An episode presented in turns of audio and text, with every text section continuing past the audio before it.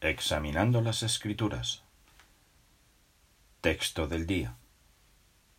Jueves 11 de marzo. Esto es lo que continúo orando. Que el amor de ustedes abunde todavía más y más. Filipenses 1.9. Cuando el apóstol Pablo, Silas, Lucas y Timoteo llegaron a la colonia romana de Filipos, encontraron a mucha gente interesada en escuchar el mensaje del reino. Estos cuatro cristianos entusiastas contribuyeron a que se formara una congregación en la ciudad. Todos los discípulos empezaron a reunirse, probablemente en la casa de una cristiana hospitalaria llamada Lidia.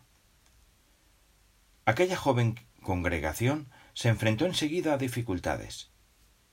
Satanás incitó a los enemigos de la verdad a oponerse con crueldad a la predicación de aquellos cuatro leales cristianos.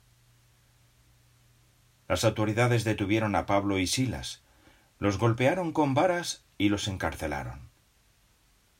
Al día siguiente los sacaron de la prisión. ¿Qué hicieron ellos una vez libres? Visitaron a los nuevos discípulos y les dieron ánimo. Luego ellos y Timoteo se fueron de la ciudad, mientras que al parecer Lucas se quedó en ella.